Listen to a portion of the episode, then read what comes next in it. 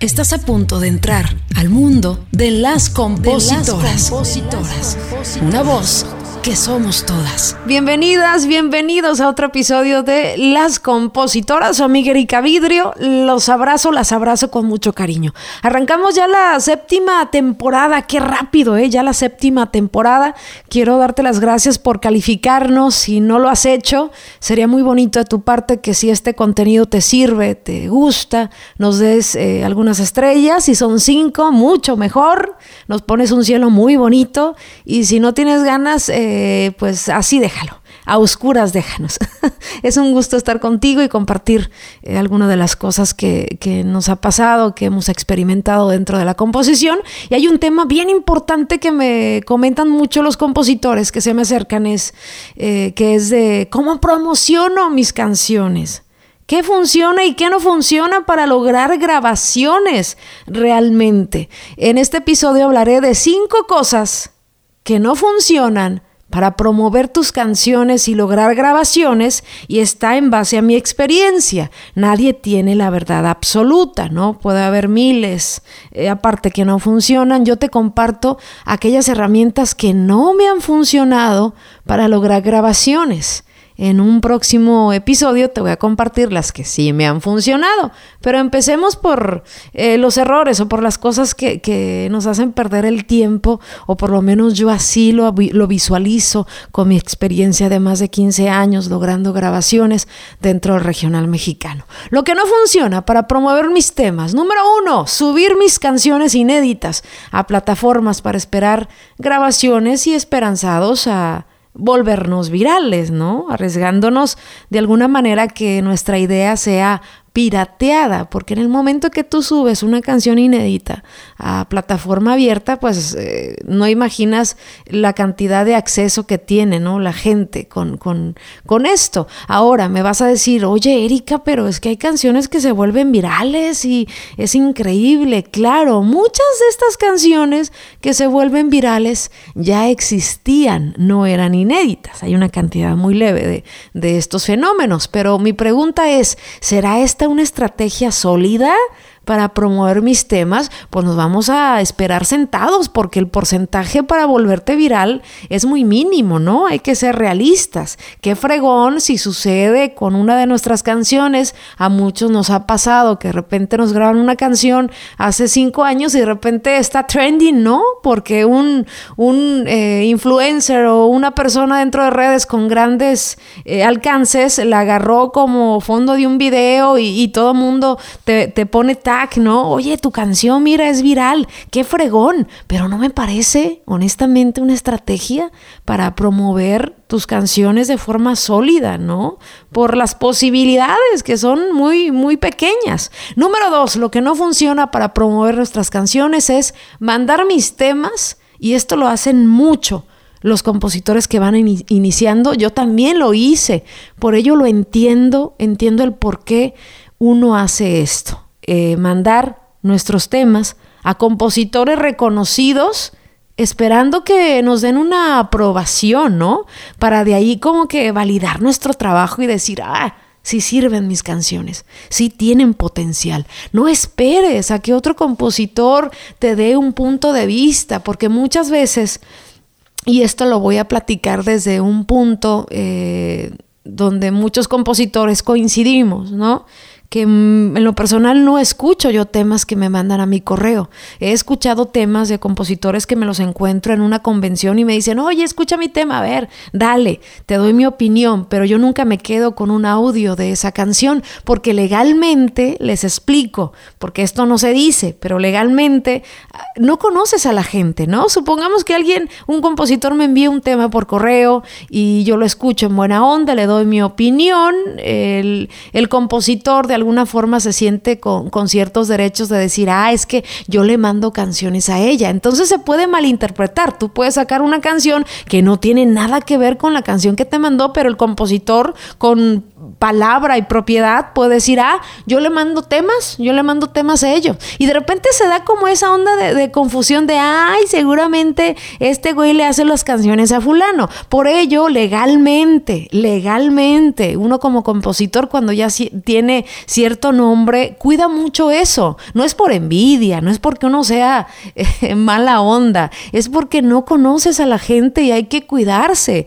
De verdad que hay gente muy mala leche. Eh, incluso a mí me han inventado que tengo demandas y que había un viejito de mi pueblo que me escribía. O sea, ese tipo de situaciones se dan porque tú acercas a tu círculo a gente que no conoces bien y que le das eh, cierta oportunidad y se sienten con derecho de, hablar. Digo, también hay gente que habla a lo pendejo, ¿no? Que no tiene ninguna, eh, ningún acercamiento contigo, pero se los explico para que ustedes vean lo, lo complicado que es y que no es mala onda. Además, no esperes la aprobación de un compositor, de otro compositor para validar tu trabajo. Tienes que aventarte tú al ruedo, aprender de tus errores, ver con el tiempo y tu recorrido qué funciona, qué no funciona, eh, analizar el mercado. Eso sí, eso sí te da mucha validez propia y el recorrido lo vas a hacer tú no necesitas la aprobación de nadie. Así es que no pierdas el tiempo mandando tus temas para esperar validez de otros compositores. Aprovecha esa energía para crear una estrategia y armar, eh, no sé, una cadenita de decir, le voy a mandar a fulano que ya investigue, que es el que decide temas en tal agrupación. Voy a dedicar esa energía para investigar qué editoras ¿no? ¿Qué editoras están colocando temas o qué disqueras tienen un gran elenco donde yo quiero que mis canciones sean grabadas con tales artistas? Pero no gastes energía en, en mandar tus temas, tus demos a otros compositores. Créeme, le estás dando limones a a quien vende limones. ¿Qué va a vender primero? Sus limones. ¿Correcto? Además de lo que ya te expliqué que legalmente es eh, delicado, ¿no? Porque hay gente que, que no tienes una cercanía y solo por un correo y porque tú le dijiste, ah, escuché tu tema y está muy bueno, échale ganas, puede decir miles de cosas y, eso, con eso hay que tener mucho, mucho cuidado. Otra cosa que no funciona o que no me funcionó, y voy por la tercera, tenemos cinco, la tercera es esperar que alguien más haga el trabajo de campo que yo debo hacer solo porque esa persona dice ser amigo de tal artista. Yo he conocido a muchos, eh, y yo también lo hice en su momento, ¿no? Oye, pues conocí al clarinetista de la banda El Recodo, o conocí al que toca el trombón en tal lado, conocí. Yo creo que todo funciona dentro del medio porque todos pueden ser filtro para llegar, eh, para que hagas llegar tus canciones, pero yo sugiero que tu estrategia sea la siguiente que tu estrategia sea preguntar primero, ¿quién es el dueño? ¿Por qué? Porque el dueño tiene mucha injerencia en las decisiones. ¿Quién es su mano derecha? Los socios y que no te vayas nada más por encimita. Ah, conocí al, al perengano que toca ahí el, el trombón y porque la mayoría de veces, y esto sorprende mucho, pero a mi experiencia, muchas de las veces la gente que está en el escenario, por ejemplo una banda, ¿cuántos integrantes tiene? 18, supongamos, ¿no? Todos los de la banda muchas veces no tienen injerencia en las decisiones finales de los temas que se graban. ¿No sería más estratégico y más funcional que indagaras con esas personas en vez de darles temas que indagaras, oye, eh, sí, qué chingón que tocas en la banda, no estoy demeritando tu trabajo, pero ¿cómo, ¿cómo está el negocio ahí? ¿Quién es el dueño? ¿Quién es el socio? ¿Cómo hacen para seleccionar los temas? Hay agrupaciones que son democráticas y que sí, muchos de los músicos dan temas o la gente que está involucrada incluso en el staff, en el fotógrafo, oye, que tengo un tema de mi amigo que es buen compositor, ten, ta, ta, ta, ta, pero de eso a que tú no eh, ubiques a los que deciden, hay una gran diferencia. ¿Por qué? Porque en vez de irte con la gente alrededor, vete directo ¿no? Con la gente que decide. Esa es una estrategia que me parece mucho más inteligente, no esperar a que eh, amigos, conocidos hagan tu trabajo, o sea, hacerlo tú y ya identificando a las personas claves de cada agrupación también el artista. El artista, por supuesto, que tiene eh, mucho que ver con las decisiones, muchas veces no, pero sin embargo, si llegas al artista, buenísimo, ¿no? A fin de cuentas es el, el elemento que va a cantar tu canción y si le gusta, pues ya tienes un 80-90% eh, que puede o que existe posibilidad de, de, grabación, pero no pierdas el tiempo creyendo que van a ser, que van a ser tu chamba eh, colegas o amigos que están dentro de la agrupación, pero tristemente no deciden, no tienen un peso eh, de esa magnitud. No significa que no sean importantes, lo son. Simplemente el negocio de las canciones se cuece de esa manera, ¿no? Hay un grupo de gente que decide que se graba, que no se graba, que gusta, qué canción tiene posibilidades de acuerdo a lo que han estado sacando, sacando de que pegue, de que no pegue, a qué canción se le puede hacer una campaña de marketing, a qué canción no, etcétera. Número cuatro, lo que no funciona para promover tus canciones. Repito, esto a base de mi experiencia, no es la verdad absoluta. Te comparto mi, mi, aprendizaje de más de 15 años y esto es lo que realmente no me ha funcionado. Número cuatro, ir a los conciertos de los artistas y dar un CD o una USB con mis temas, pero sin pedir contactos del equipo de trabajo. Qué gran error. En este pleno 2022 es distinto, ¿no? En los años 2000, el, inicio de los 2000, pues obviamente ibas con tu disquito y, era romántico, ¿no? Llegar con el disco, a veces lo tiraban o lo abandonaban en, en, ahí mismo en el lugar del baile y te tocaba verlo ahí, que lo dejaron en la mesa. Híjole, se sentía bien, bien gacho, ¿no? Yo, por ejemplo, hubo eh, muchos eventos de la radio, ¿no? Yo trabajé muchos años en la radio que así me pasaba. Yo llegaba a conducir el pero traía mi disquito demo y, repartía, pero muchos de esos discos, como yo me quedaba al final, pues me daba cuenta que no se los llevaban, ¿no? Ahora en pleno 2022 peor. Yo todavía sigo viendo a compositores que llevan su disco, su CD o, o su USB para eh, con varios temas, ¿no? Para que escuchen sus temas. Esta no me parece una estrategia que funciona. Te voy a decir por qué. Porque por lógica la pregunta sería, ok el artista. Supongamos que el artista se lleva el disco, que el manager, lo que sea, pero los automóviles que ellos manejan tienen para CD, ah, no creo. ¿Qué tanto tiempo les va a costar meter el CD, descargar el CD, si metiste 10 canciones, que es lo más probable, escuchar, descargarla de una en una? No tienen tiempo, no hay tiempo para eso. Tienes que hacérsela más fácil. La USB también es lo mismo, o sea, ¿cuánto tiempo le cuesta al artista o a la persona de la editora meter la USB, escuchar los, no sé, 20 temas seguramente que caben, porque uno compositor se aboraza, ¿no? O sea, es parte de el, emocionarte y el meter todo tu material que yo lo veo contraproducente porque no les agilizas eh, eh, los trámites para escuchar canciones, al contrario, se las complicas. Yo lo que sugiero es que vayas a los conciertos, no lleves CDs, no lleves USB, lleva una actitud bien chingada bien positiva, sea amable, vístete decentemente, eh, preséntate, ve, cuando te presentes, ve a los ojos a la gente, agradecele que, que hayan tenido, ¿no? Ese espacio para atenderte, para recibirte y pídele sus contactos del equipo de trabajo, de todos los que puedas, para que después promociones tus temas directamente por WhatsApp, ¿no? Que es la oficina más común de la mayoría de gente que selecciona temas dentro del regional mexicano. También hay algunas personas muy formales que tú tienes que ir a verlas a las oficinas y ya sea cantarles, ¿no? Alguna canción o mandarles eh, por correo electrónico algún tema. Te digo, varía el tipo de, trabajo, pero sí, eso de los CDs y de las USBs, la verdad que me parece que le cuesta mucho tiempo a las personas que escuchan temas o al mismo artista y lo que menos tienen es ¿qué? Tiempo. Por supuesto, hay que facilitarles la vida.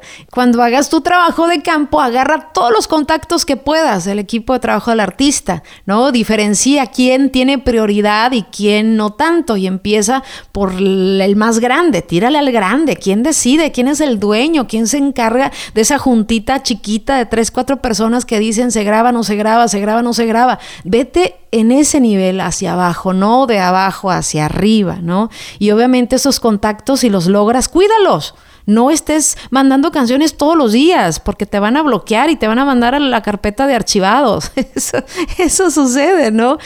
Poco a poco, manda una canción. Si no te contestan a las dos semanas, escribe, oye, pudiste escuchar mi canción. Si te dan una respuesta, qué chingón. Y si no, intenta mandar otra. A lo mejor reaccionan, ¿no? Pero no te, no te excedas con la cantidad de canciones que mandes. Y sobre todo no forces relaciones donde de repente simplemente no hay ganas, ¿no? Y esto es así. A mí me sigue pasando todos los días. A mí me siguen rechazando temas, pero no lo tomo personal. Esto es parte de. Número 5 de las cosas que no funcionan para promover nuestras canciones es entregar demos de muy mala calidad o llegar con una actitud altanera, promover, por ejemplo, presentarte como el compositor, ¿no? Que puros éxitos hace, puras rolas buenas, pero no lo graban. ¿Por qué? Porque según tú es una mafia y no te han dado la oportunidad. Si llegas con esa presentación, de plano eh, va a ser contraproducente, porque primero tienes que, ni siquiera la gente que tiene nombre y que tiene éxitos se ve bien, ¿no? Presentándose como, hola, yo soy fulano y hago puros éxitos, o sea, no, para mí ese compositor perfecto no existe, ¿no? Y el que diga que sí, pues es un, un soberbio, porque considero que esto de las canciones es totalmente subjetivo. Tú puedes hacer una canción que a alguien le parezca un madrazo y a otra persona le parezca de lo peor. O sea, no puedes tú eh, quedarte con ninguno de los dos ni creerte ninguno de los dos. Siempre muy neutral, pidiendo oportunidad. Una vez me tocó, fíjate, una vez me tocó en un evento escuchar a un compositor que le dice a a un importante dueño de una banda con mucha trayectoria, con un éxito reconocido, demostrado, llegó el compositor y le dice, ay, soy fulano, soy compositor y te traigo una canción que la neta está más chingona que la que tienes ahorita sonando con la banda, la neta, pues esa canción que no, esta está bien chingona. Y, tú dices, ay, ay, ay, si, supiera este cabrón lo que, eh, el, trámite de tiempo que llega, eh, lleva a seleccionar un tema, analizar una campaña, a veces funciona, a veces no, pero tú no puedes llegar y demeritar el trabajo de gente que puede darte oportunidad porque lo que estás haciendo es cerrarte la puerta. O sea, ¿quién eres para decirle a él qué es bueno o qué canción es buena y, es mala. ¿Qué, ¿Qué, recorrido has tenido para poder decidirlo? El ego, el creer que tu canción es mejor. Yo creo que hay que bajarle ahí al volumen de la voz del ego que muchas veces nos silencia oportunidades. Y esto no significa que tú seas un, humillado y que no creas en tus canciones o que, o que llegues diciendo, no, pues yo la neta estoy empezando a componer, no compongo bien, pero pues no, no, o sea, tú tienes que llegar seguro, pero nunca demeritar el trabajo de otro. Nunca decirle tu trabajo no sirve y el mío sí. O sea, ¿con qué? ¿No?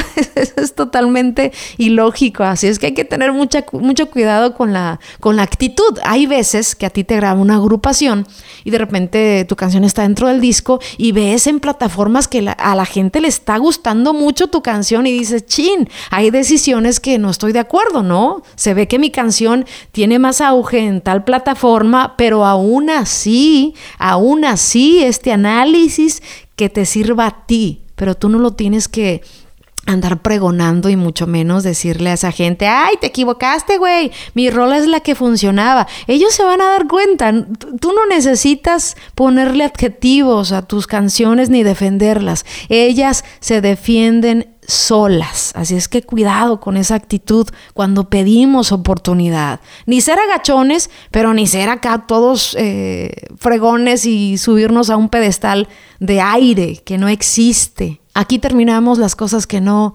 funcionan, algunas de ellas a mí no me funcionaron y bueno, te las comparto. Si te gusta el contenido, gracias por dejarnos cinco estrellas, gracias. Menos de una, no, mejor déjanos oscuro el cielo. ¿Eh? este cielo inmenso de, este espacio de las compositoras. Te mando un abrazo, nos escuchamos el próximo episodio donde voy a compartirte las cosas que sí funcionan para promover eh, y lograr grabaciones. Te quiero mucho y recuerda que de la composición no solamente se sobrevive, se prospera. Gracias por escucharnos. Te esperamos el próximo jueves en otro episodio más de Las Compositoras, una voz que somos todas. Recuerda seguirnos en nuestras redes sociales como Las Compositoras y darle seguir a nuestro perfil para tener más visibilidad en este podcast.